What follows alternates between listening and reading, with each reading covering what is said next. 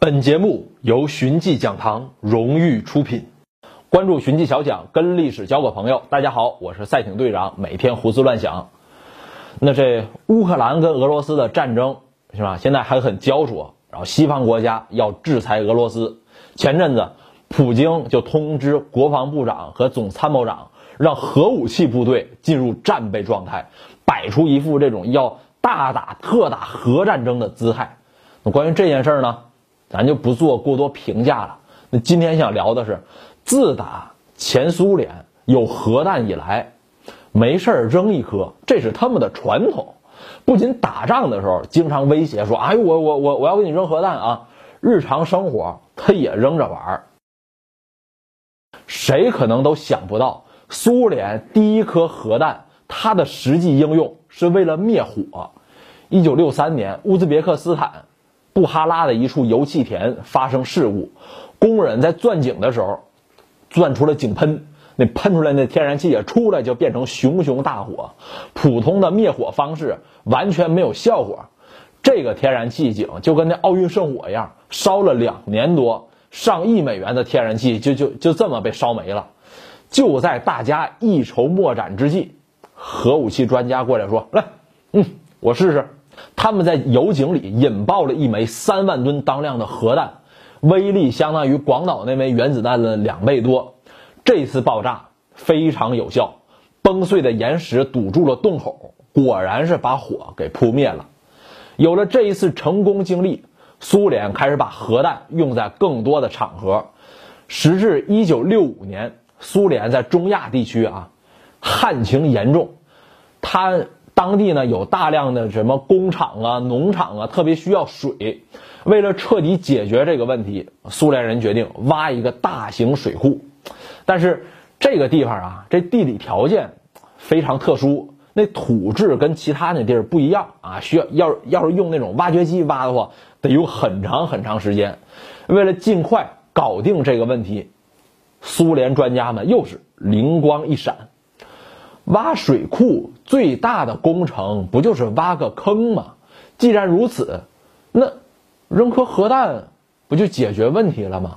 没多久，他们就搞出了一颗四万吨当量的巨型核弹，用于水库项目。这个消息一出，其他国家立马就晕了。核弹这东西不是往别的国家扔的吗？你怎么还往自己头上扔啊？但苏联人没管这些。做好准备工作之后，就给他引爆了。只听得一声巨响，平地上升起五千米的蘑菇云。等到烟消云散之后，地上就出现了一个上百米的大坑。然后，各个工程部门就在这个基础上施工，该修路修路，该引水引水，该铺管道铺管道。水库建好了，但周围民众啊对水质不太放心。毕竟拿核弹炸出来的，万一有这个核辐射是吧？小孩喝完了长过来三头六翼怎么办？为了打消大家的顾虑，苏联核能部部长斯拉夫斯基在众目睽睽之下，嗯嗯，拖得浑身上下一丝不挂，跳到水里畅游一番，然后还把这个水呀直接捧起来喝。嗯，我刚尿完，味道好极了。但你。部长这么干，改变不了客观事实。那个水库的辐射可是一直都超标。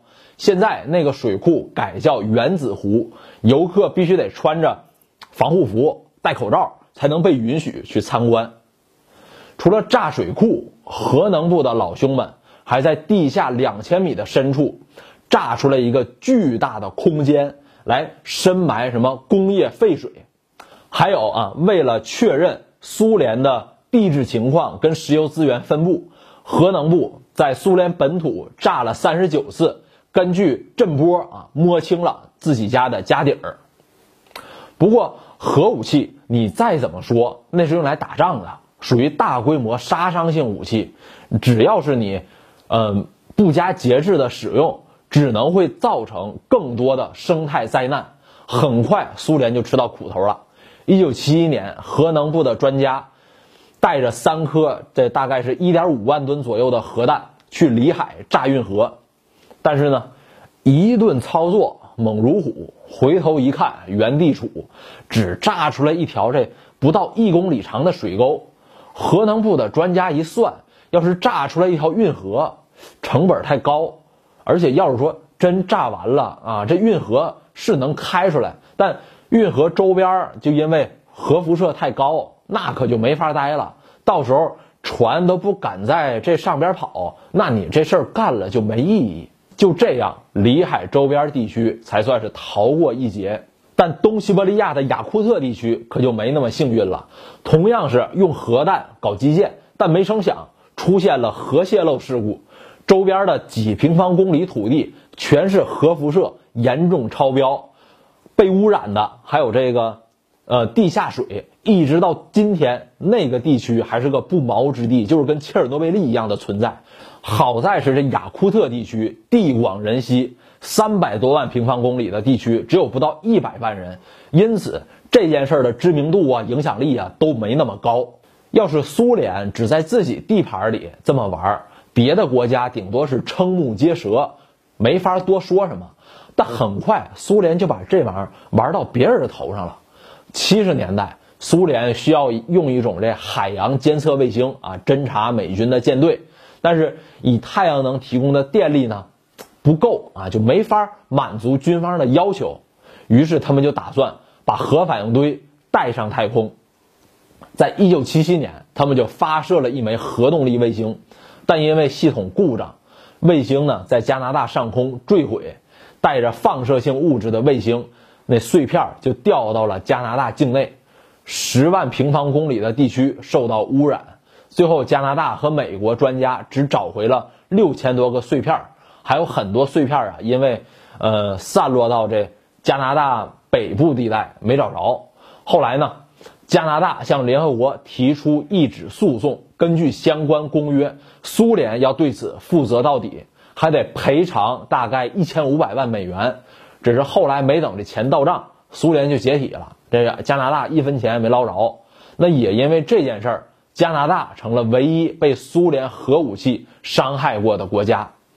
其实啊，在苏联人民玩核弹的时候，其他国家也看得心痒痒过。德国工程师就在给埃及啊设计建造运河的时候，就提出了用核爆啊来开运河的这个方案。只不过是被埃及人啊惊恐的拒绝了。我们埃及地方小，不像苏联那么大，是吧？经得起这个这个，经得起折腾。再说了，我要真有这门子，我说我弄枚核弹，我炸以色列去好不好？是吧？那美国人呢，也想在阿拉斯加用核弹炸一个海湾来修建港口，但因为会造成生态影响，再加上国际反核组织那帮人啊，天天上街游行。这个计划最后也终止了。一九九六年，联合国通过了全面禁止核试验条约，拿核武器搞基建，这点子就不行。所以到现在啊，呃，绝大部分国家都不再提这种事儿了，反而是俄罗斯对此一直是心心念念。二零一一年，日本福岛核电站不出事故嘛，产生核泄漏，俄罗斯的专家就给出过方案，扔颗核弹。大概原理就是以毒攻毒啊！日本可是全世界唯一一个挨过原子弹的国家，对这玩意儿你想想，对吧？你得有多大阴影啊？所以当场回绝。但就算日本人答应了，啊，有那个联合国那份条约拦着呢，这个计划也不可能成型。那说到最后，这核武器是人类迄今为止研发的破坏性最大的杀伤性武器，它不光是威力大，后续的辐射。危害也会影响到几代人。早期啊，把核武器用在这个民间基建，最多是无知者无畏。那现在呢，随着人们对它认识逐渐加深，对它的恐惧也越来越多，这种东西啊，最好就是永远出现在博物馆，别拿来搞基建，更别什么动不动就威胁啊往人头上扔。那好了。关于俄罗斯玩核弹的历史，咱们今天就聊这么多。我是赛艇队长，每天胡思乱想，关注寻迹小讲，跟历史交个朋友。更多精彩内容尽在寻迹讲堂。